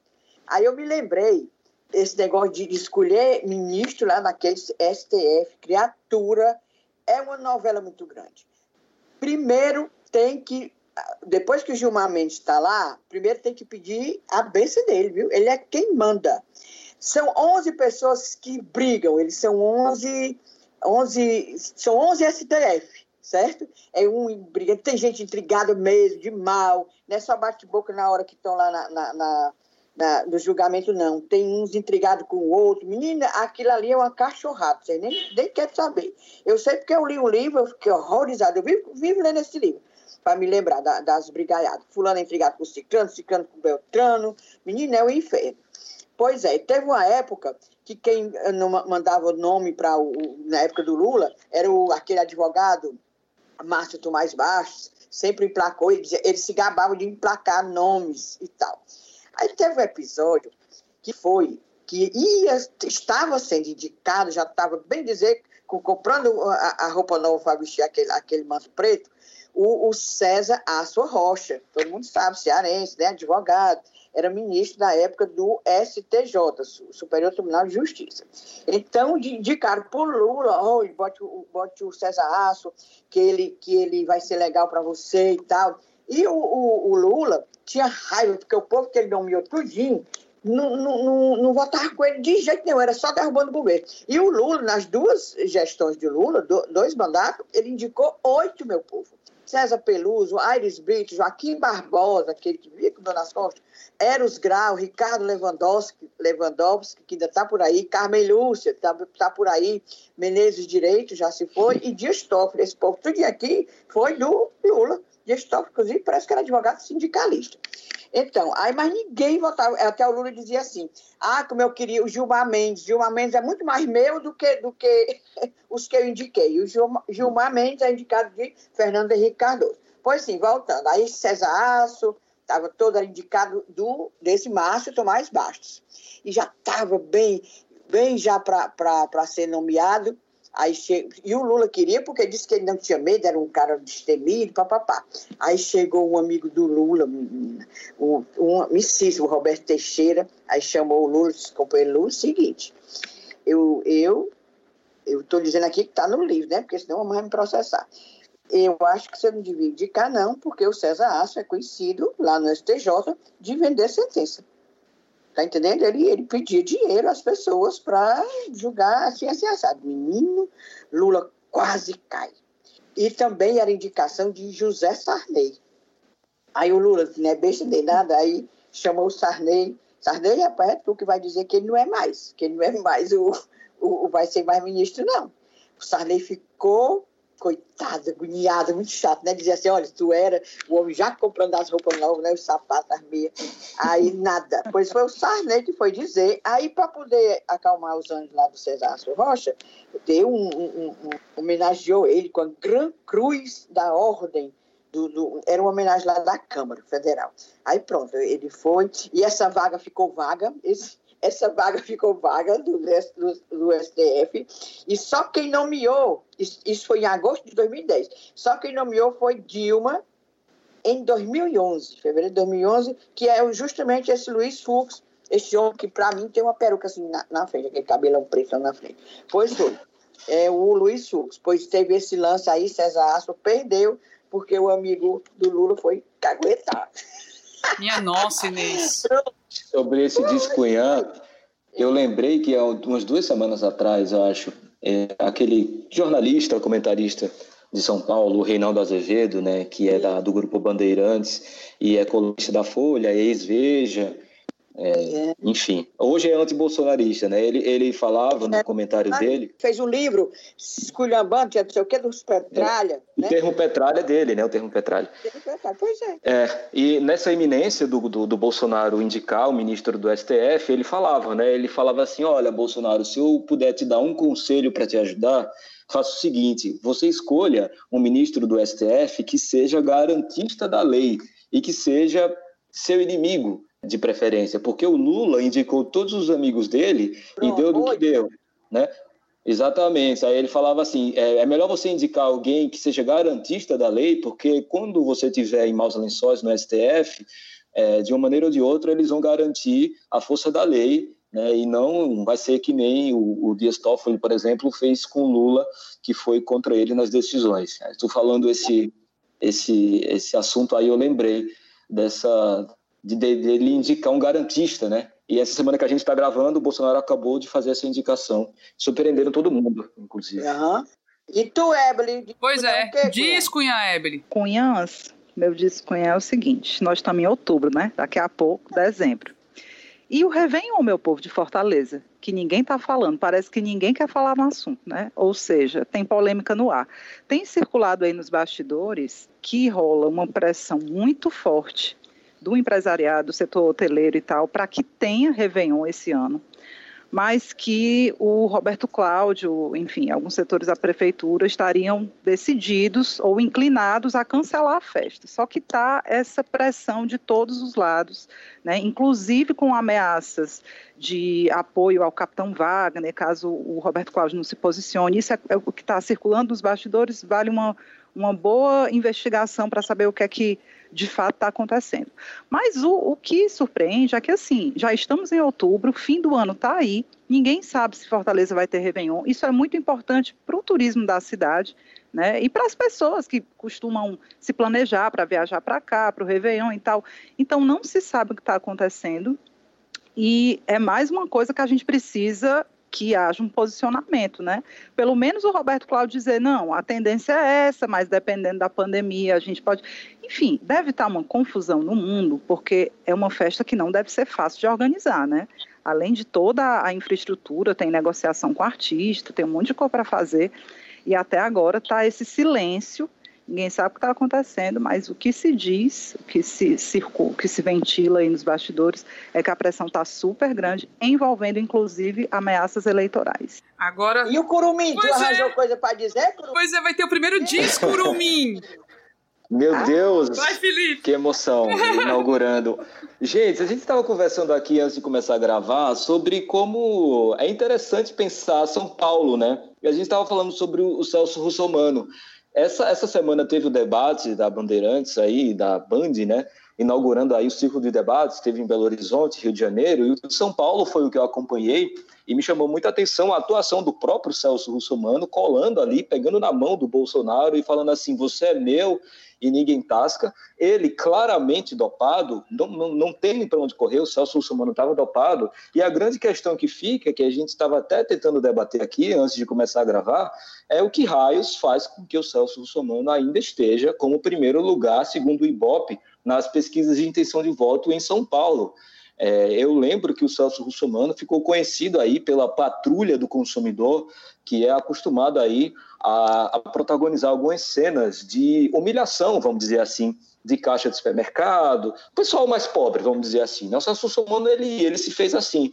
E realmente me, me dá uma angústia, assim, muito grande pensar que ele pode ser o próximo prefeito de uma cidade tão importante como São Paulo.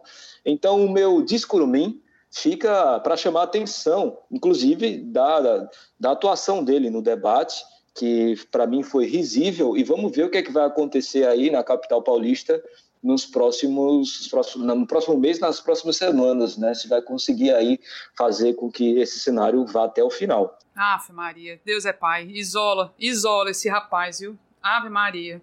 É, agora eu vou dar o meu. O meu vai ser rapidíssimo. O, tem um pessoal que fez um, é um perfil no Instagram chamado Mídia Bicha, que é um grupo, um coletivo que trabalha questões de LGBT, assim, de uma forma até jornalística, né? Eles trabalham de uma maneira jornalística a questões de relevância para a comunidade LGBT. E eles levantaram nesses programas de governo que o, que o Felipe analisou que, e olhou sob o ponto de vista da Covid, eles analisaram sob o ponto de vista das, das questões relacionadas a, a, de interesse ao público LGBT. E viram que a maioria dos candidatos em Fortaleza ou faz só uma menção à questão LGBT ou não fala nada. Então é uma coisa meio triste, assim, que, por exemplo, tanto o Sarto não, não tem nenhuma referência, o Heitor Freire, óbvio, não vai ter nenhuma referência. O Capitão Wagner tem uma menção, o Heitor Ferrer não tem nenhuma menção a questões relacionadas à LGBT, LGBTfobia, inclusive combate a isso. Já o, o, o, Renato Roseno tem, de fato, várias propostas relacionadas ao tema, a Paula Colares também. É, enfim, a maioria, infelizmente, não tem. Então, são questões que são interessantes depois da gente aprofundar, tá? Então, a gente vai ficar de olho nisso, mas eu acho legal como iniciativa a mídia bicha tá de olho também nas candidaturas para pensar em políticas públicas, né, que são importantes para reverter tanto o preconceito como garantir direitos, né? E aí vou aproveitar esse momento para fazer uma atualização do episódio 22 e que a gente, né, o episódio que a gente falou dos candidatos policiais, militares e tudo, de como essas candidaturas de farda estão interferindo aí no, nesse momento, né, no ambiente político. E a gente não citou os policiais penais que trabalham no sistema carcerário aí. E são, segundo o, um dos nossos ouvintes curumins aí, e não só, um ombudsman da, da, das Cunhãs, que é o Eli Ellery, jornalista, 18 policiais penais pediram afastamento das suas funções para se candidatar este ano aqui no Ceará. Então, acho que é, um, aí tá um, é um, mais um grupo que fortalece essas candidaturas de, de, fardados. Né, Inês? Reclamaram que a gente não falou do Cabo Daciolo, né? Que também foi uma, um candidato. Foi, eu fui no levantamento dos eleitos em 2018, né? Aquelas coisas assim estrondosas, tipo o Major Olímpico, 9 milhões de votos e tal. E realmente não falei no Cabo Daciolo, foi um erro grande, porque ele foi candidato a presidente, né? E ele também surgiu como liderança num movimento de greve, o movimento paredista, como se dizia antigamente, lá do, nos bombeiros, lá no Rio de Janeiro. Ele também surgiu, foi, foi, eleito na época pelo PSOL, por causa desse movimento. Foi uma, uma falta, porque eu tinha feito levantamento só de quem ganhou, mas o cabo Daciolo merecia citação por conta disso, além do que tirando todas as coisas, ele era uma pessoa boa, bonita da gente ver, né? A Daciolo tinha deu valor. Cada Deus. ele era, era salva-vida, menino, ele tinha o seu valor. Graças a Deus. Glória a Deus. Gente, Glória a Deus. estamos chegando ao fim do programa de hoje. Primeiro de tudo, agradecer a participação do Felipe, foi incrível. Felipe foi massa. Ave Maria. Amei também, amei. Foi absolutamente Adorei incrível. Também obrigada mesmo. Assim, pode ter certeza que você vai estar presente aqui em outros momentos, viu? E assim, avise a turminha toda lá do Budejo que a gente vai aperrear, viu? Vocês não estão livres da Total, gente, não. Gente. Total. Enquanto a gente não consegue se encontrar pessoalmente para tomar aquela cerveja, conversar bastante, a gente fica por aqui, um participando do podcast do outro. Eu adorei, é, dei muita risada. Teve momentos que eu esquecia que eu estava participando e ficava só como ouvinte, dando risada aqui das presepadas de Inês, aí eu falava, eita, eu tô participando, eu preciso voltar a falar alguma coisa. Mas é muito engraçado. Eu ficava só escutando vocês aqui. Mas, Adorei. Mas, mas é difícil mesmo, a gente tem que se concentrar, meu, é difícil, é difícil. Eu sei, é, eu tô desde é o começo difícil. nisso aqui e é fogo, é complicado. mas obrigada mesmo. Ótimo. Aí só reforçando que a gente tá você consegue falar com a gente pelo Twitter, no Ascunhas Podcast, ou então pelo e-mail, ascunhaspodcast.gmail.com. A gente manda beijo, cheiro, abraço. Pode mandar bronca pra gente também, a gente aceita, né? Correções, pautas. Pode mandar pauta, a gente adora receber pautas. E é isso, a gente se vê na próxima semana, né, gente? Um cheiro pra tudinho. Valeu, galera. Um beijo. Beijo, um beijo. se ouve. beijo, gente. Beijo. Tchau, tchau. Beijo. Beijo, tchau, gente. Beijo no Luan. Pode deixar.